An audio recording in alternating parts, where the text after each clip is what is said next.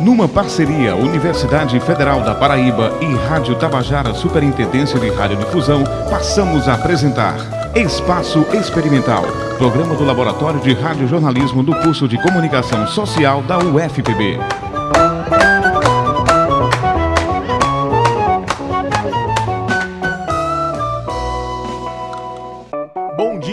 Espaço Experimental desse sábado está no ar. Eu sou Rômulo Teodorico.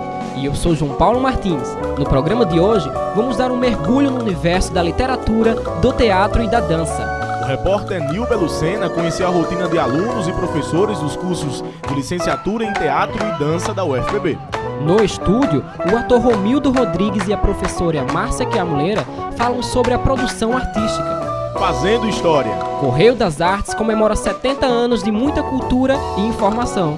Fique com a gente, o Espaço Experimental está no ar.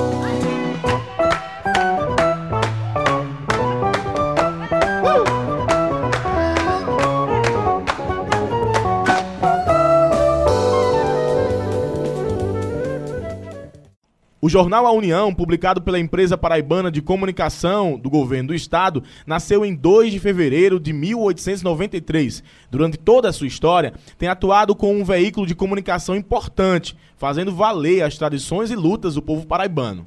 O Correio das Artes, um suplemento mensal do jornal União, é o grande precursor da produção literária na Paraíba. E até hoje continua mantendo a sua vocação educativa e cultural.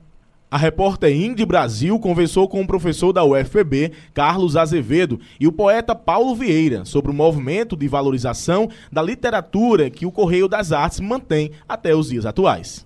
A história do jornalismo cultural brasileiro teve grandes transformações ao longo dos anos. E em meio à modernização do jornal A União, o professor e pesquisador Carlos Azevedo conta que o Correio das Artes segue exercendo sua missão histórica. Eu acho que o que faz sobreviver o jornal e o suplemento é a paixão que as pessoas têm pelo, pela União especificamente pelo, pelo suplemento literário. Uma vez que nosso sistema literário, que é local, ele não tem espaço em outros lugares, a gente não consegue publicar em outros lugares, e daí a necessidade mesmo de se ter um espaço privilegiado para a cultura paraibana, para os escritores da Paraíba e para, os novos escritores que estão surgindo por aí. Uma das contribuições do suplemento foi valorizar os escritores paraibanos, ao ponto de colocá-los ao lado de autores consagrados. Mas não parou por aí.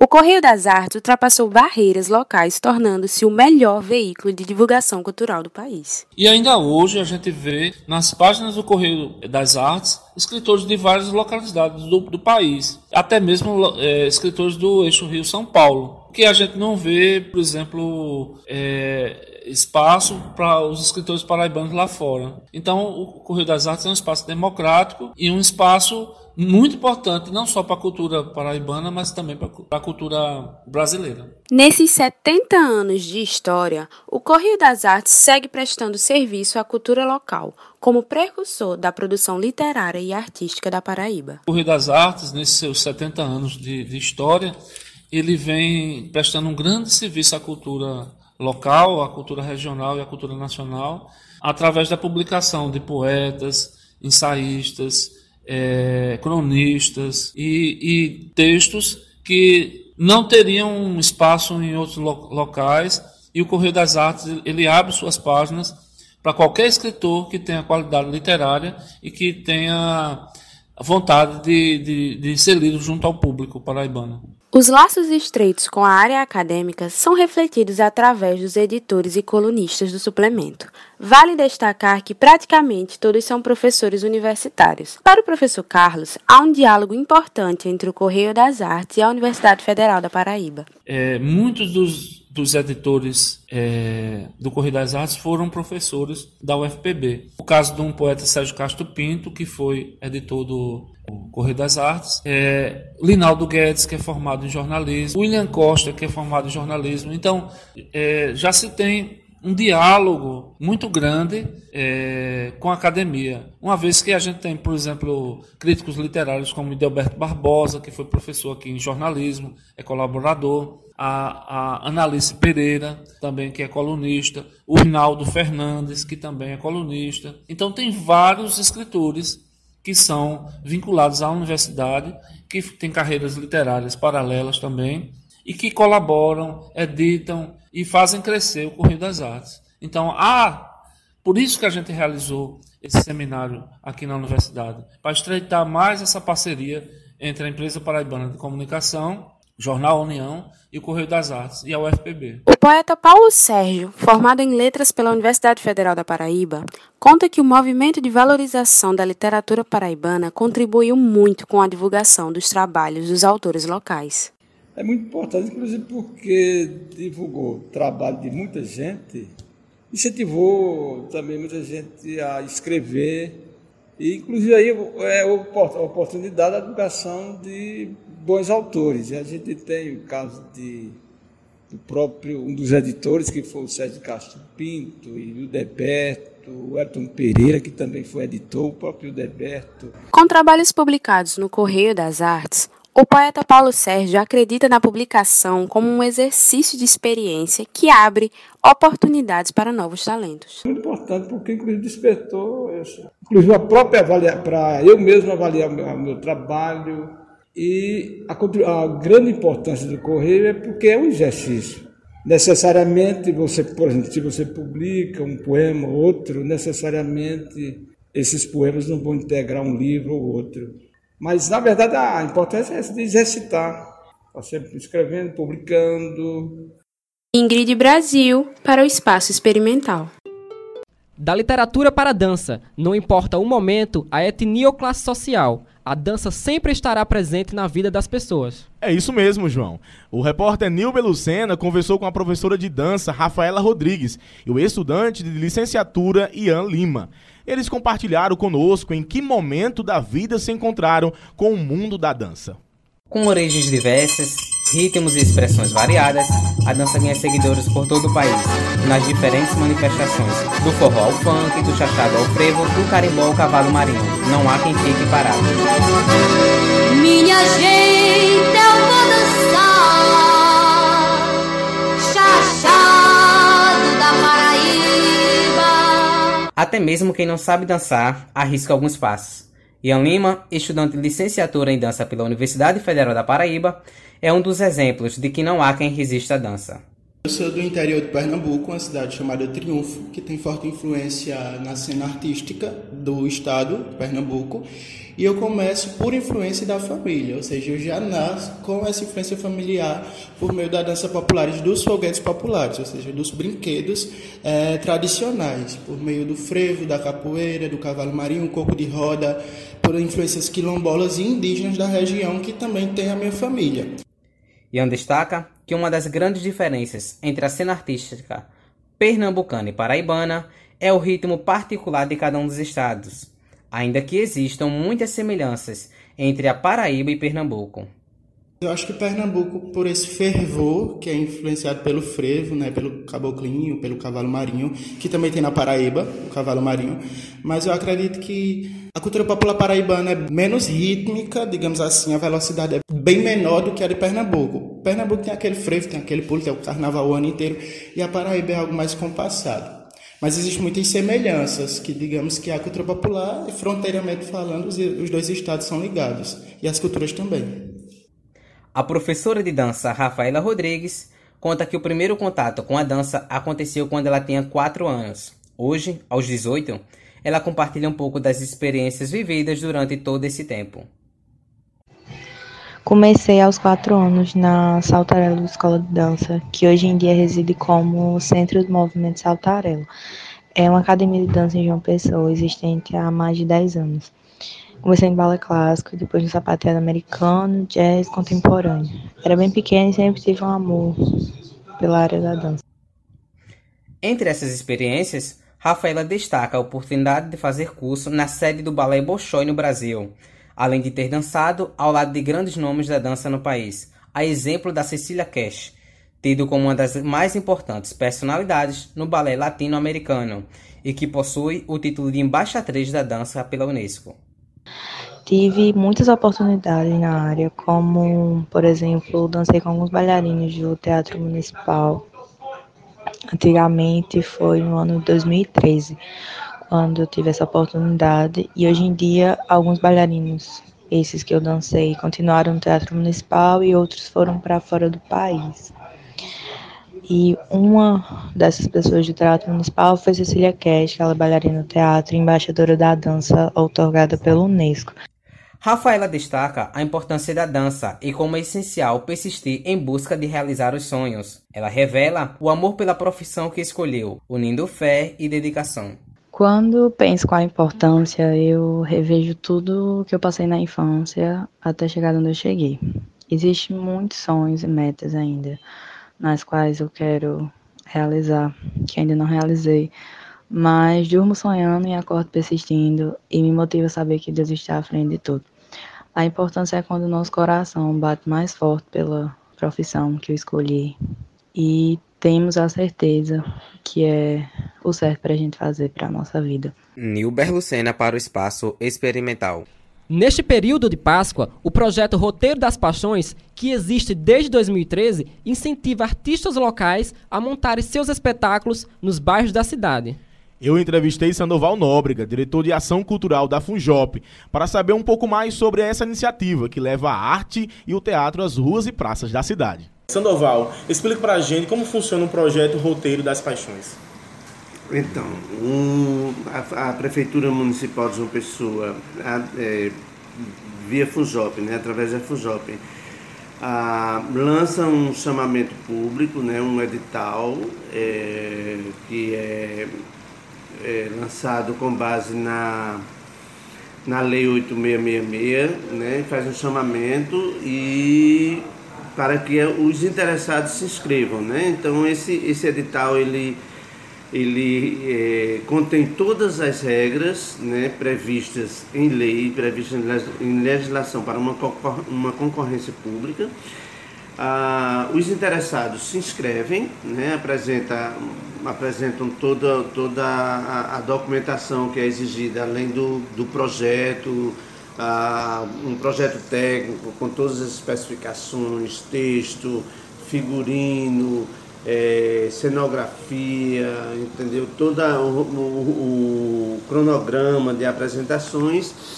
E esse material é analisado por duas comissões técnicas da FUJOP. Uma comissão de habilitação documental, que vai examinar a parte documental, né, da, da parte legal de documentos ah, do grupo interessado, e uma, uma comissão técnica que analisa o mérito e a qualidade artística dos projetos. Ah, então, isso é aberto a toda, todos os interessados da, é, que têm interesse em montar espetáculos dentro do, do, do, ah, do perímetro geográfico da cidade, enfim, e é, se passa por todo esse processo, que é parecido com um processo, com um processo de, um processo licitatório, e aí se chega ao resultado final para a seleção de, de, de 10 espetáculos né, que efetivamente vão receber o prêmio em dinheiro para montagem e apresentações uh, em diversos locais da capital. E qual é o objetivo do projeto? O objetivo primeiro é, foi expandir né, essa, essa, essa política. Nós tínhamos, a prefeitura tinha anteriormente fez por muitos anos um grande espetáculo da Paixão, que por, por um período até tinha convidados, eh, artistas convidados, artistas de renome nacional convidados. e que acontecia anualmente durante a, a, a, o período da Páscoa no Ponto de 100 Réis. Ah, só que era um, um, espetáculo só, beneficiava um grupo de artistas só, né? E havia um investimento alto para um benefício menor. Então, o é, que, que a prefeitura resolveu? Resolveu é, expandir essa oportunidade né, para oportunizar mais grupos participarem do programa e também descentralizar né, a, a, a, política de teatro. Então, é, com, este, com a criação do Roteiro das Paixões, ao invés de montar um, um único espetáculo, a gente monta 10, né, financia 10. São iniciativas da comunidade e isso também serve como exercício para os grupos teatrais que estão, estão atuando na comunidade. Então, é esse o objetivo: descentralizar a política cultural, os recursos né, e oportunizar um maior exercício de, no, na, na construção teatral por, por artistas e grupos de, das mais variadas localidades do município. E qual, é, quantos grupos é, são beneficiados com essa iniciativa e quais são os bairros que são beneficiados também, é, tendo a oportunidade de ver e de participar de uma ação teatro? Então, esse ano, inclusive, a gente teve um aumento da procura, né, o que é bom, é, sinal do, do, do é um sinal positivo dos resultados uh, dos resultados positivos do, do, do, projeto, do edital. E esse ano, se eu, se eu não me engano, foram 18 inscritos né, e 12, 10 selecionados. É, então são 10 grupos, são 10 espetáculos que vão ser montados. É, e os bairros, nós já tivemos, é, os mais tradicionais são Valentina, Geisel, nós temos aqui no Roger, no Varadouro, temos, ah, vamos ter aqui no centro, na Lagoa, Mangabeira, então as, as, as, as regiões mais, mais diversas né, participam do programa, é, tomando como base o ano anterior, porque esse resultado ainda, tá, ainda vai ser divulgado desse ano. É, de que forma esse projeto contribui para o teatro paraibano, teatro local, os artistas locais? É, como eu falei antes, contribui como exercício, né? Uma vez que, que, que esses grupos ah, eles estão trabalhando com elencos maiores, então eles oportunizam, eles funcionam como praticamente como uma oficina de teatro.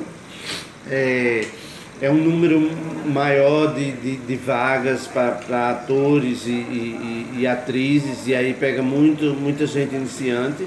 Isso serve como aprendizado para esse pessoal novo que está vindo para o teatro. Então a, a contribuição é essa, à medida que ele desperta dentro das comunidades, né, é, é, é, a atenção dessas pessoas para fazerem teatro é, ele vai contribuir para trazer mais gente para o circuito de produção da cidade.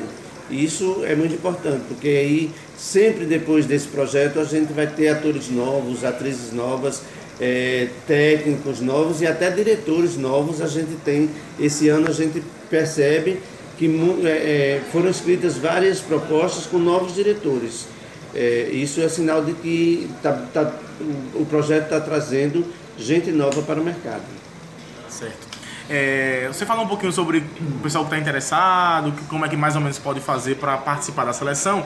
Esse ano já foi, não tem mais como, por conta que o edital já passou, mas para os próximos anos, como é que esse pessoal pode fazer o projeto, é, enfim, para apresentar, para fazer parte da seleção e então é, poder ah, receber esse ajuda da prefeitura?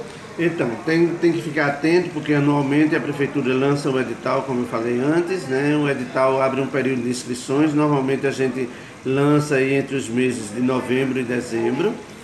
E aí o edital é, anualmente traz as regras. Aí o grupo vai, vai reunir a documentação que é listada no edital, fazer o projeto técnico, o texto, a proposta de montagem, né, os figurinos, como vai ser a execução toda, da forma como está exigida no projeto, é, apresentar na FUNJOP, fazer a inscrição e se submeter à análise das comissões. É assim que a forma de participar é a forma mais, mais é, democrática né, e mais acessível, né, porque ela oportuniza todas as é, gente de todo o território da cidade, de todas as, as, as vertentes a participarem do, do projeto. Sandoval, muito obrigado pela participação aqui no nosso programa. Nós que agradecemos. Obrigado pela, pela oportunidade. Rômulo Teodorico para o programa Espaço Experimental. O teatro surgiu no Brasil no século XVI, com influência dos padres jesuítas, e foi utilizado como instrumento de catequização. É que, segundo os historiadores, o teatro e a literatura tiveram um papel fundamental na educação religiosa dos povos indígenas. Hoje, o teatro é considerado uma das maiores manifestações artísticas e tem um relevante papel social. O repórter Nilber Lucena conversou com algumas pessoas para quem o teatro é uma fonte de realização pessoal e profissional. Tassiana Gomes, formada em jornalismo pela Universidade Federal do Piauí, veio para a Paraíba no ano 2016 e revela que o envolvimento com o teatro começou ainda na infância, quando participava de apresentações na escola. Bom, eu venho de outro curso, venho do curso de jornalismo. Quando eu finalizei o curso, é, como eu já fazia parte de grupo na universidade, no Piauí, na verdade não, eu não aqui na Paraíba, na Paraíba eu estou desde 2016. Daí eu já fazia muitos li cursos livres, já fiz teatro na escola antes de entrar no curso de jornalismo. Finalizei o curso, me mudei para Paraíba e entrei aqui na UFPB. Tassiana, hoje é aluna do sexto período de licenciatura em teatro e destaca que escolheu o curso por causa da necessidade de se realizar profissionalmente. Para quem vive fazendo cursos livres e tal, é tudo muito incompleto. E o curso superior ele te dá exatamente isso, tipo de, de que você estuda é, diversas vertentes e diversas coisas relacionadas ao teatro, tipo é, tanto da história e tal, para você descobrir também com o que, que você vai gostar de trabalhar. Eu acho que o curso tem essa vantagem. Para Tassiana, os cursos de licenciatura e bacharelado em teatro na UFPB permitem que a Paraíba se destaque em relação a outros estados, como o Piauí, e isso reflete na qualidade dos profissionais que não precisam migrar para outros lugares em busca de formação. A presença do curso superior dá uma, uma, preparação maior para os profissionais. Uma coisa que a gente via muito lá no Piauí é que as pessoas tinham que sair do estado para ter um estudo mais elaborado sobre teatro. Então, aqui eu acho as pessoas tipo têm um engajamento maior e uma preparação maior, porque elas têm a formação também, né? Então eu acho que o cenário cultural acaba sendo mais forte por conta disso. A história de Tassiana Gomes parece com a de Melquisedeque Abrantes. Ele conta que ainda na infância percebeu o lado artístico presente no cotidiano. Eu já, já praticava teatro bem informal, porque era na escola também, era uma coisa que eu desenvolvia por vontade própria, mas eu também fiz parte de grupos profissionais, que foi o Grupo Teatro Oficina, na cidade de Souza.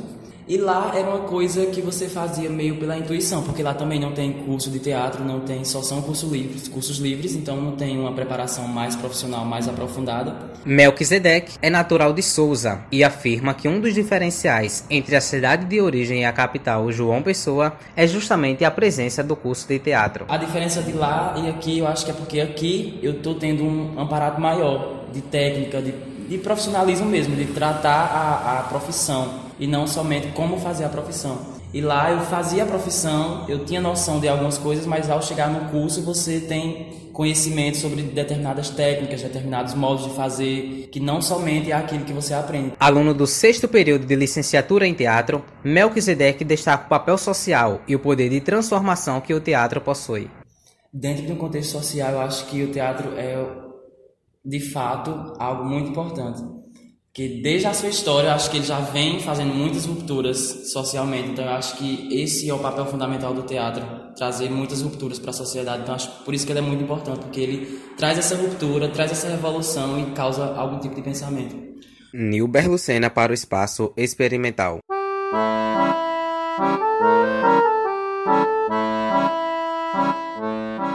O teatro paraibano vem avançando na história das artes no estado, reunindo grande acervo cultural. Por meio de peças teatrais e manifestações da imaginação e criatividade popular, a cultura paraibana é fortalecida e preservada com o passar dos anos. É isso mesmo, Romulo. E para conhecermos mais sobre essa arte, vamos conversar com a coordenadora do curso de licenciatura em teatro da Universidade Federal da Paraíba, a professora Márcia Quiamuleira. E também vamos conhecer mais sobre o trabalho do ator paraibano Romildo Rodrigues, que participa do coletivo Cara Dupla há mais de 16 anos. Bom dia, Márcia. Bom dia, Romildo. Bom dia. Bom dia. Sejam bem-vindos ao nosso programa. É, uma pesquisa realizada pela Federação do Comércio do Estado do Rio de Janeiro revela o crescimento de 100% do número de pessoas que foram ao teatro em 2015. Diante disso, como vocês avaliam o cenário cultural, especialmente o teatro? Bom, obrigada pelo convite. É, essa primeira pergunta enquanto dados, parece um número bem interessante. Mas a gente tem um, uma realidade que demonstra dados um pouco diferentes. Então, assim, no contexto geral das artes, ele aponta um, um crescimento bem significativo. Mas quando a gente fala de arte em geral, a gente fala das várias linguagens. E no caso, o teatro, embora tenha, sim, pode-se ver também um crescimento, dependendo das linguagens dentro do teatro, é, ainda são números bem pequenos, né? A gente pode falar de uma plateia não tão cheia. A gente pode falar, continuando aqui a, a fala da professora, de 80% de convite. pode ser assim, porque na verdade o público vai, mas a maioria a gente convida para ir para o teatro. Tá muito difícil fazer o teatro aqui acontecer. Eu falo enquanto diretor e enquanto produtor também cultural a gente tenta massificar ao máximo a ida do público ao teatro, aguçando eles com espetáculos do gênero comédia, para ver se eles vão ao teatro, sabe? E mesmo assim ainda está difícil, né, fazer o teatro. Então a gente dá convite, a gente existe uma realidade bem diferente desses dados que, que foram citados. Isso para a gente é importante a gente debater essa, esse tipo de questão, porque quando fala das linguagens, o teatro, acho que é que menos está ferido aí. É bem importante frisar, no caso, que é, o consumo de um produto cultural é também uma questão de hábito. Então, é, esse estímulo que o colega fala, que Romildo fala, é, ele não tem sido fomentado entre, os, entre nós, entre todos nós. Né? É muito difícil que as pessoas deixem é, de descansar porque já tem uma vida cotidiana corrida para ir ao teatro. É muito mais fácil, talvez, ir para o cinema, é, ou então para um, um concerto, né, para um show. Mas para o teatro em si, é, a gente vê essa dificuldade das pessoas. E a gente pode discutir, claro, sobre linguagens, acessibilidade.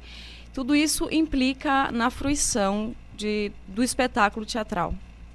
Márcia, uma pesquisa realizada por alunos do Centro Universitário Ítalo Brasileiro investigou a importância do teatro para o desenvolvimento de crianças e adolescentes.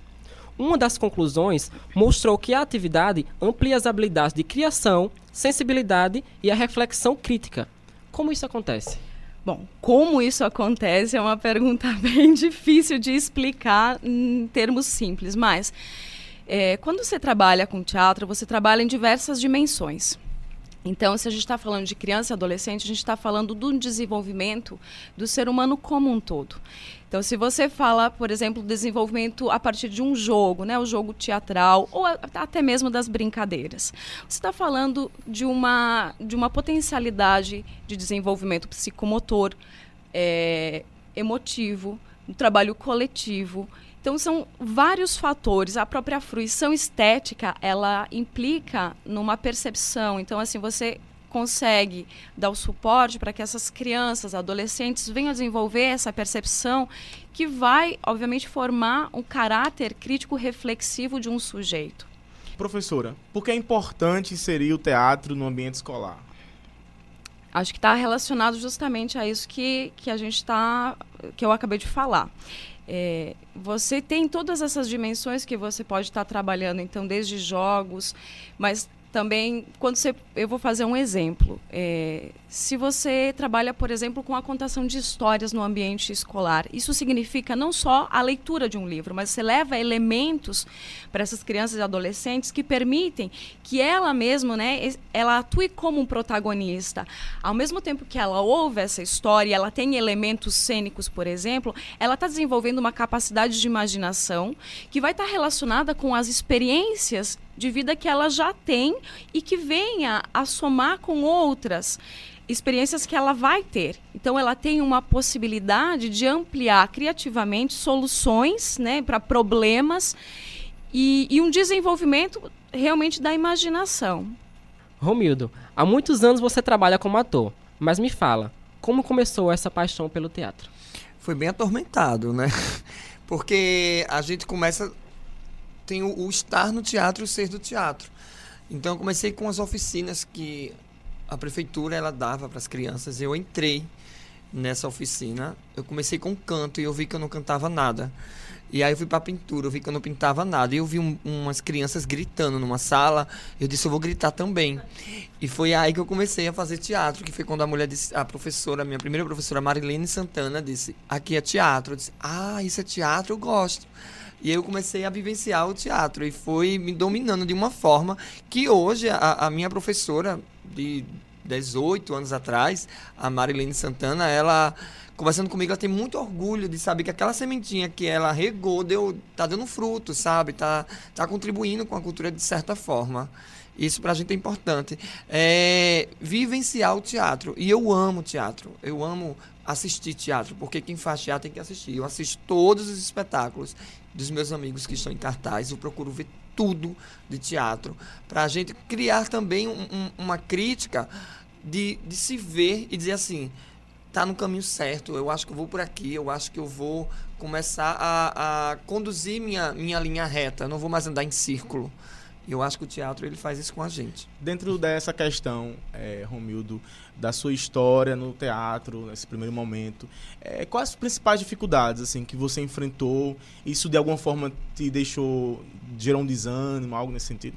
É, eu, quando eu comecei aqui antes, nos bastidores, eu falei que eu queria muito continuar o curso de teatro aqui na UFPB. Eu passei dois anos numa resistência e eu vinha a pé de Jaguaribe. Né? Então, todos os dias eu vinha a pé para cá. Só que aí, para mim, eu botava na cabeça: é uma academia, eu estou malhando, é uma academia, eu estou malhando. Para poder vir. Então, tem que ter sangue, tem que ter força de vontade, tem que estar na veia mesmo fazer teatro, gostar de teatro. O sacrifício, ele vem e você diz: eu não vou ganhar nada. Me desculpem, é, as pessoas que eu não queria terminar minha vida vendendo sapato em loja, não desmerecendo quem vende, sabe? Mas é porque quem é de teatro não, não quer fazer outra coisa a não ser teatro. Até vender picolé, din-din, é uma forma de, de, de, de, fazer teatro. Porque eu fazia muito isso pequeno e eu não sabia que isso também era teatro, porque eu já estava fazendo teatro de rua. Eu já estava vendendo e eu vendia tudo. Eu só chegava em casa quando batia o martelo. Isso para mim é importantíssimo também. Você atua com seu irmão gêmeo, Romilson Rodrigues, inclusive a dupla, né, Dight Light, bastante conhecida aqui no estado. Como é essa parceria? É, a gente olhou um pra cara do outro há 16 anos atrás e disse: a gente tem tudo para ganhar dinheiro. Vamos se maquiar de mulher, vamos primeiro colocar o um nome na gente. Como seria essa dupla? A gente passou no supermercado, eu não vou citar o nome porque dá Ibope. Aí eu vi no supermercado o nome Diet Light, frutas e verduras Diet Light. Eu disse, nosso nome! Aí criamos as personagens e aí começamos a invadir as boates, invadir as festas e hoje assim, todos os dias a gente faz aula da saudade de formatura, todo tipo de chá, que agora tem chá de tudo, né? Até de lingerie que eu adoro. E aí a gente brinca, a gente vive disso de teatro e fazendo nossos espetáculos acontecer. Eu que escrevo os espetáculos, então espetáculo tem um punho de gêmeos. Eu já fiz as branquelas, a usurpadora, tudo que tem a ver com gêmeos. E agora estou fazendo Mulheres na Rua da Areia, que é a história de Ruth e Raquel, só que na Rua da Areia, tá? Então sempre brincando com essas coisas de gêmeos, para também incentivar o público e assim, são filas quilométricas do teatro para assistir os nossos espetáculos. Professora Márcia, quais são os diferenciais do curso de licenciatura em teatro da Universidade Federal da Paraíba? Acho que eu vou entrar na, na deixa que Romildo deixou, porque falar da licenciatura, preciso falar também do bacharelado em teatro, que são dois cursos diferentes que a universidade é, oferece. E vendo a fala, ouvindo né, a fala de Romildo, essa é uma, é uma constante. É bem importante é, perceber essa dificuldade realmente que os atores têm. Então, quem trabalha no bacharelado, ele geralmente vai trabalhar como ator, como diretor, na produção realmente de espetáculos, mas tem um perfil muito aberto, porque pode trabalhar com captação, com produção. É, de, de projetos, na, né, em todos os âmbitos. E quem trabalha na licenciatura, embora a gente tenha um geralmente essa noção mais fechada, ah, é professor de teatro, é o professor de arte na escola. Então, na verdade, também pode estar atuando em contextos não formais, pode estar atuando em ONGs, também tem um perfil mais aberto. E a tentativa é justamente de dar subsídio, né, um conhecimento teórico, prático, que, as, que esses alunos eles venham a eles consigam construir um percurso dentro da universidade e para fora. Porque a gente sabe que não basta estar aqui dentro na universidade e ficar fechado aqui. Eles precisam também estar lá fora. E às vezes isso gera um embate, gera uma dificuldade, porque como é que eu vou ter o meu ganha-pão? Eu preciso estudar, o curso é durante o dia. Então, é, a gente sabe de todas essas dificuldades e aí a gente desenvolve muitos projetos, inclusive aqui dentro. Primeiro, porque é fundamental que os atores e os professores de teatro eles tenham esse contato com a comunidade.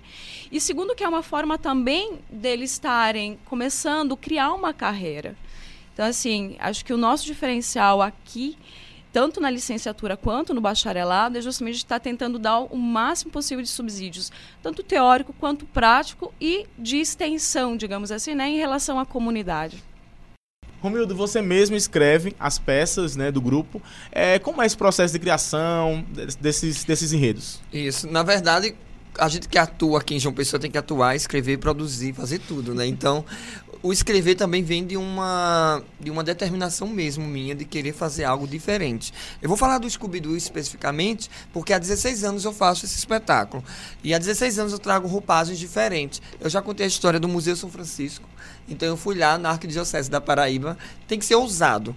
Eu fui lá na Arquidiocese, comecei a falar com o pessoal lá e eles me autorizaram a contar a história. Então, o que eu vou falar da, do Museu São Francisco? A minha ideia, enquanto dramaturgo, é movimentar aquele centro cultural. São Francisco. Então, como é que a gente vai movimentar? Levando a turma do Scooby e os turistas vão começar a circular lá e a turma do Scooby contando a história do relógio do sol, da cripta funerária, sabe? Começar a falar de cada ponto que tem lá do museu.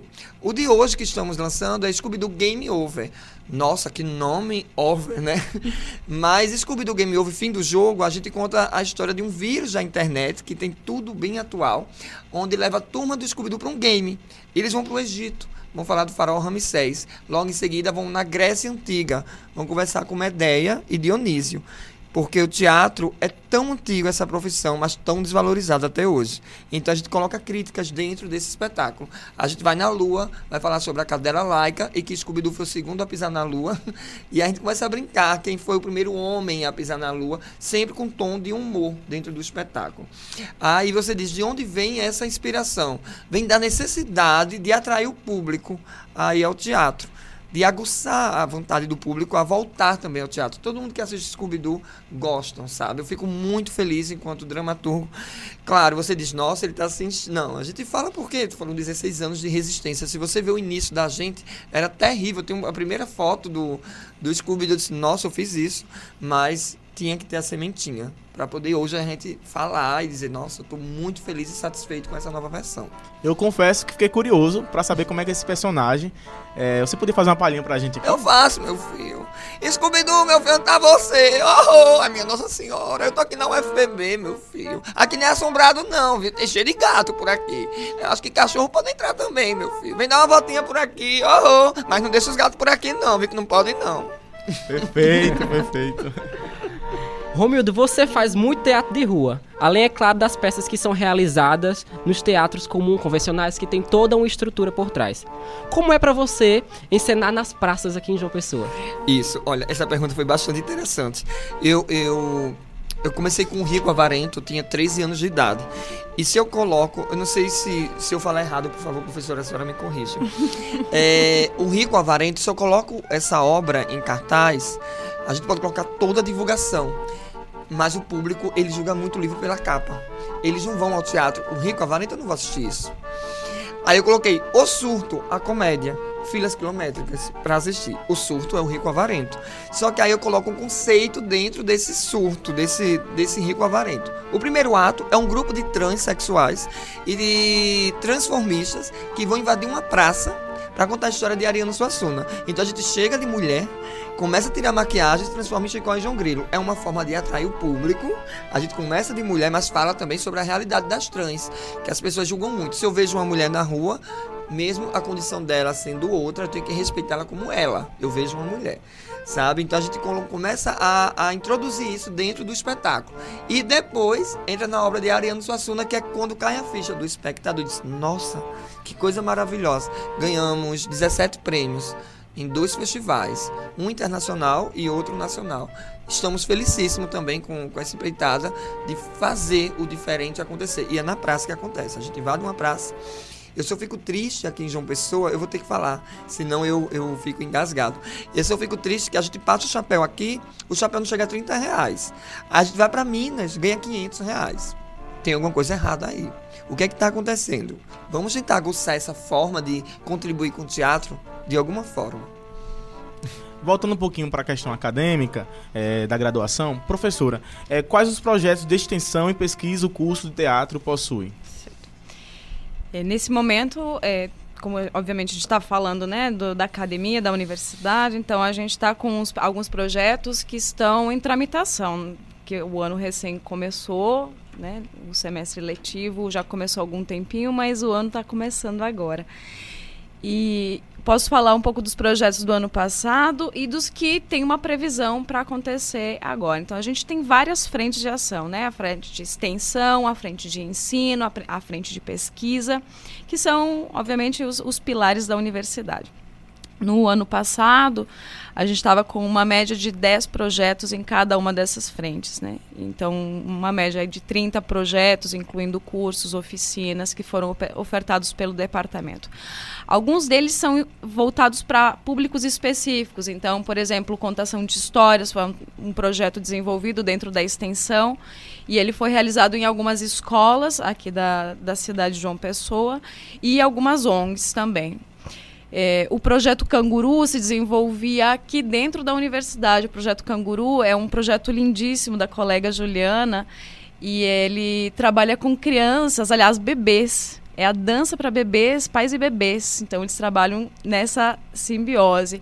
O projeto de Pilates solo, pela professora Bárbara, que se afastou agora, era ofertado também dentro da universidade como uma forma de extensão o curso de teatro e educação que foi ofertado também no semestre passado, então voltado para profissionais, né, professores já formados e licenciandos aqui dos diversos cursos da universidade. O projeto de voz é, pela professora Adriana, que também vai ser reproposto nesse ano, ou pelo menos está encaminhando para isso. Então, é um projeto é, também pra, voltado para professores ou outros profissionais que fazem uso da voz. E aí, com esse direcionamento também para para os diversos, né, o, tanto o cuidado com a voz quanto é, as formas teatrais de uso da voz. E o próprio curso de teatro e educação também vai ser reproposto agora. Esse, com certeza, já está bem encaminhado, vai começar depois do carnaval, então, né, nas primeiras semanas de março, e vai até maio. E já o curso de voz, ele vai acontecer em dois momentos, de junho a agosto e setembro a novembro. Cada turma vai ter três meses de encontros. Então a gente tem também a MUAC, que é a Mostra Universitária de Artes Cênicas, e está prevista para a semana de 22 a 26 de julho. E a gente tem mais uma conquista agora, que é um outro projeto, que é o de formação de um grupo de investigação e criação em teatro e em dança. Então, na verdade, são dois grupos, um específico do teatro e um de dança. E a gente espera que em breve tenha mais produções que possam circular. E é a, o nosso desafio no momento é justamente encontrar, é, conseguir alinhavar esse espaço de circulação. Então, é, é uma luta cotidiana também. A gente não tem um teatro aqui na UFPB. É, geralmente a gente faz é, em espaços alternativos, quando a gente consegue fazer convênios com o Santa Rosa, com é, o espaço cultural. Mas é, a ideia também é fazer com que esses trabalhos eles circulem pela Paraíba e também no espaço né, nacional. É, esse é o nosso desafio no momento, assim. Professora Márcia, os nossos ouvintes que estão em casa ali ligados nessa conversa que estamos tendo aqui, aqueles que tiverem curiosos em conhecer um pouco desses projetos, em participar, em conhecer um pouco da realidade do curso, em estar ali ligado com todos os alunos, tanto da licenciatura quanto do bacharelado, como é que eles podem fazer, entrar em contato e estar buscando essas informações? Certo. É, no momento, a gente está contando com a assessoria do CCTA, então as informações de cursos, é, oficinas e também de espetáculos, elas estão circulando através da página do CCTA. Então, quando entra, né, pode jogar no Google CCTA, o FPB, ou curso de teatro, o FPB, e aí vai conseguir encontrar essa informação. Ou então pode também entrar em contato com a CIAG, é, que é a nossa secretaria integrada, ou assessoria de extensão aqui do, do CCTA, na UFPB, e eles têm as informações desses cursos. Romildo, João Pessoa, no decorrer dos anos, tem ganhado projetos que contribuem para a cultura local. Podemos dar aqui o exemplo da, do Anima Centro, o projeto da Prefeitura Municipal. Como você vê essa valorização dos artistas da terra? É, o Anima Centro, para a gente que é artista da terra, é o maior achado que a prefeitura já tinha criado porque a nossa necessidade de fazer teatro e também contribuir para as pessoas que não têm acesso ao teatro estão ali circulando pela Praça da Dependência, pela Vila Senhauá, pela pelo Parque Novo da Lagoa, o novo Parque da Lagoa, e ver aquele aquele mutante de artista fazendo o mambembe acontecer, a palhaçaria, sabe, sempre, sempre com conceitos, trazendo algo novo para quem está passando por ali, eita, tem teatro. Ah, e tem gente que pergunta, isso é teatro? Sabe? Porque eles nunca tiveram acesso a teatro, então o teatro vai até eles. Inclusive, quando você fala de projeto, vai ter um projeto agora da Paixão de Cristo, que há três anos eu faço na feira. O meu projeto, eu não, eu não, não vejo Jesus como um popstar. Eu vejo Jesus como uma pessoa que anda na rua, um andarilho. Então, ele é um feirante no meu, no meu projeto que é Central da Paixão, onde eu conto a história de Jesus na feira e eu pego os elementos da feira. Por exemplo, na cena da tentação do cão, é o cão chupando manga. Então eu pego tudo que é da feira e englobo dentro do, do, do, espetáculo. E é um novo projeto também da prefeitura, que é as paixões dos bairros. Então tem tudo a ver a gente citar essa, essa coisa bacana, que é o levar o teatro para quem não tem acesso, que são os feirantes. E aí a gente faz a Paixão de Cristo, eles se emocionam de uma forma diferente, que eu acho que o teatro é ser diferente e passar a mesma mensagem, a mesma emoção. É, professora, a senhora citou recente a falta de um teatro aqui na universidade, né? E o site Paraíba Total mostrou que aqui no estado temos mais de 20 teatros, né? Inclusive o Santa Rosa. É, como a senhora avalia esse número? Digamos interessante, mas você citou o Santa Rosa, o Santa Rosa ele é um ícone, ele é um, para quem não conhece, por favor, conheça, porque ele é um pedaço da história local e nacional, né? O Teatro Santa Rosa, ele é é uma parte da história do Brasil mesmo. Mas esse número ele é relativamente pequeno, né? Para um estado como a Paraíba, é, 20 teatros hum, é um número considerado pequeno, comparando com outras capitais, né? Com outras com outras capitais, né, com outros estados. É, João Pessoa mesmo, a gente já sabe de vários teatros que estão desativados ou então um estado precário. E aí é isso, como o Romildo já estava falando, na verdade o teatro tem ocupado espaços alternativos, né? Porque nem sempre também o teatro, no, no modelo italiano, que é o, o palco tradicional, ele supre as necessidades.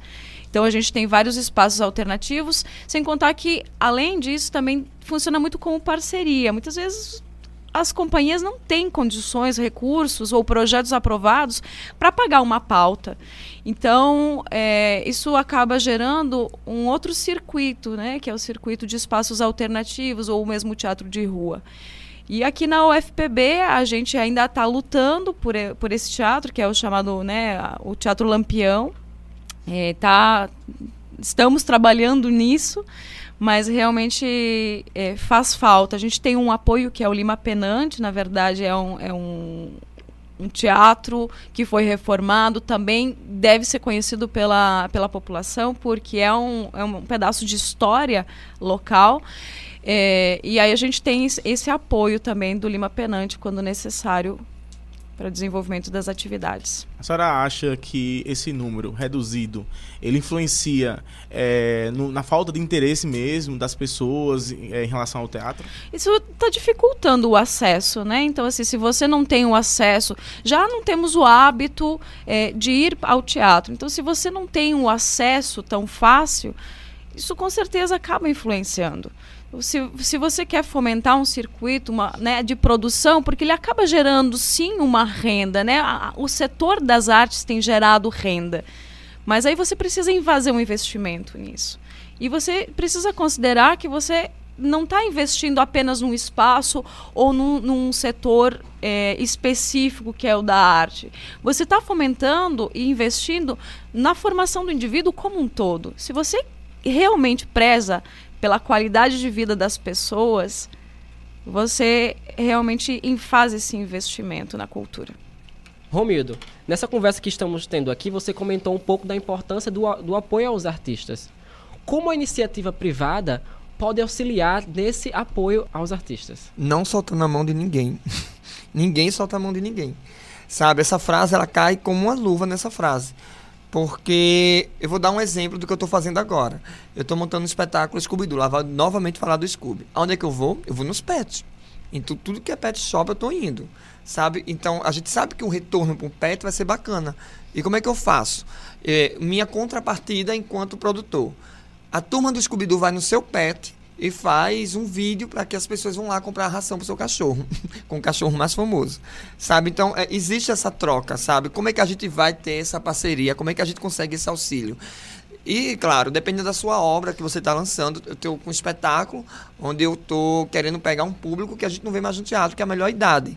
Então, eu faço um tributo à cantora francesa Edith Piaf, que dentro desse tributo eu coloco, eu enxerto também, eu trabalho com dublagem, eu enxerto a Bibi Ferreira, né, que cantava Piaf.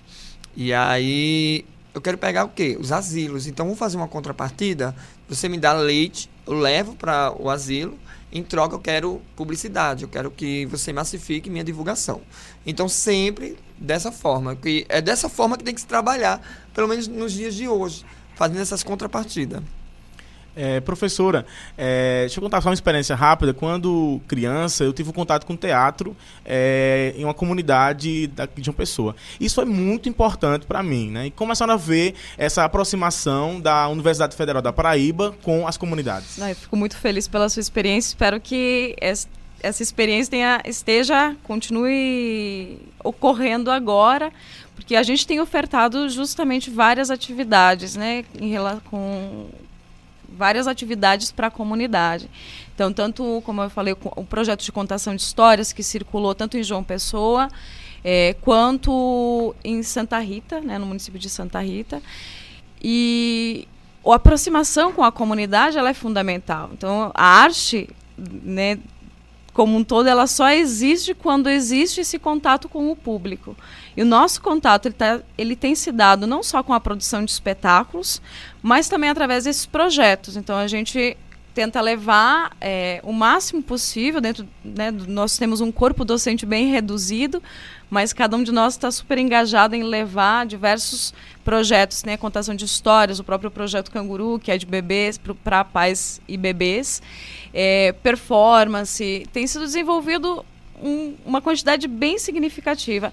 E dá para dizer que o, o, contato com a comunidade é tudo. Né? Para um ator, se não tiver público, não temos um espetáculo, certo? Então, essa, essa extensão também se dá através dos nossos próprios alunos. Os nossos alunos estão ocupando esses espaços, eles estão na escola, eles estão dentro no teatro, eles estão no palco, eles estão na rua. Então, muitos deles é, acabam trazendo essa proximidade, vem trazendo a comunidade para dentro da UFBB. A UFBB está indo para a comunidade. E eu acho que esse é o nosso, nosso intuito maior, assim, de estar tá junto com a comunidade. Professora, agradecemos aqui a nossa conversa, que foi bastante interessante. Você trouxe para aqui algum, algumas informações e, sobre o teatro e sobre o curso de licenciatura. Também trouxe informações sobre o curso de bacharelado de teatro da UFPB. E gostaríamos de agradecer que essas realizações e que o curso continue se integrando à comunidade, trazendo é, essas informações e conhecimento para nossa cidade e nosso, nosso país. Eu que agradeço a participação, essa oportunidade. E nessa perspectiva de futuro, é, a gente espera que realmente 2019 seja um ano bastante produtivo, com várias parcerias, inclusive. Nós também precisamos de parcerias, tanto quanto os atores e companhias de João Pessoa e do Brasil.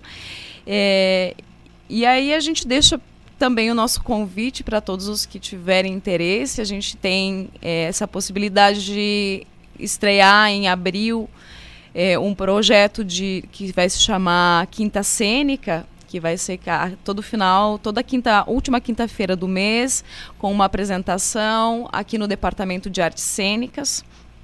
E, e a gente deixa aberto a comunidade. A gente espera que esse projeto também dê certo. Estamos trabalhando é, para isso e, obviamente, é, a gente mantém informado. Inclusive, a gente informa vocês para divulgar. É, Romildo, fiquei ainda mais encantado com o seu trabalho depois dessa entrevista, né?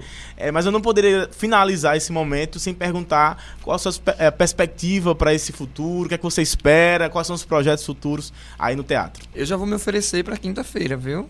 Qualquer quinta já coloca tá o nosso ótimo. grupo. A gente garante movimentar, que é importantíssimo essa troca. E sobre o teatro, é vivenciar sempre. Eu estou fazendo a Paixão de Cristo agora, mas eu já estou montando uma trilogia do teatro infantil baseado nos três personagens do Mágico de Oz: o Espantalho, o Homem de Lata e o Leão. É Espantaram o Espantalho, o meu boneco de lata e o Leão Covarde, Cordel do Leão Covarde, onde eu conto a história de cada personagem na minha visão. E o Espantalho, Espantalho é todo recheado de trava-língua, onde a gente trabalha a criança com trava-língua. O meu boneco de lata fala da história do amor ao próximo. E o Cordel do Leão Covarde, todo no cordel, onde a gente valoriza a nossa cultura popular. Romildo, a gente não pode aqui terminar essa conversa sem pedir que você traga aqui pra gente, para nossos ouvintes também, é, um pouco da sua performance. Minha nossa, olha, eu vou falar uma coisa para vocês. Eu adorei essa entrevista, tá? Desculpa estar invadindo aqui essa rádio maravilhosa. Oza, oza. Eu vou encerrar como encerro minhas festas, tá, gente? Tudo que vicia começa com a letra C. Vocês sabiam disso? Tudo que vicia começa com a letra C. Preste atenção. Chá, café, chocolate, porque a cerveja vicia, porque a Coca vicia mais que a Pepsi, porque a Coca tem dois C, Coca-Cola. Tudo que vicia começa com a letra C. A maconha vicia, cannabis. Tudo que vicia começa com a letra C. Até cultura, que através da comédia eu trouxe um pouquinho para vocês. Espero que vocês tenham gostado da entrevista. E cultura tem tudo a ver com essa rádio maravilhosa que é a comunicação, que é uma forma de arte também. Muito obrigado. Valeu, meu irmão. Valeu, pessoal. Muito obrigado a participação de vocês. Obrigada a vocês.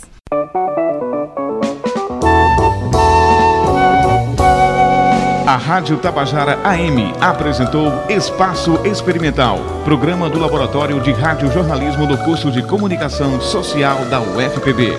A veiculação desse programa é resultado de convênio de cooperação entre a Rádio Tabajara Superintendência de Radiodifusão e Universidade Federal da Paraíba. Esta edição do Espaço Experimental teve produção de Nil Belucena, Indy Brasil, João Paulo Martins e Rômulo Teodorico. Operação de áudio de Martinho Medeiros, Maurício Alves e Tati Esley Souza.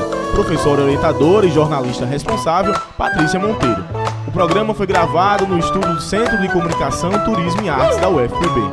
Se você tem interesse, pode ouvir o nosso programa novamente ou fazer download. É muito simples, basta acessar o Spotify ou o blog espaço-experimental.blogspot.com. Acompanhe o nosso programa também através do Instagram, arroba Espaço Experimental UFPB. Um excelente fim de semana para você. O Espaço Experimental volta no próximo sábado, às nove da manhã. Forte abraço, até mais.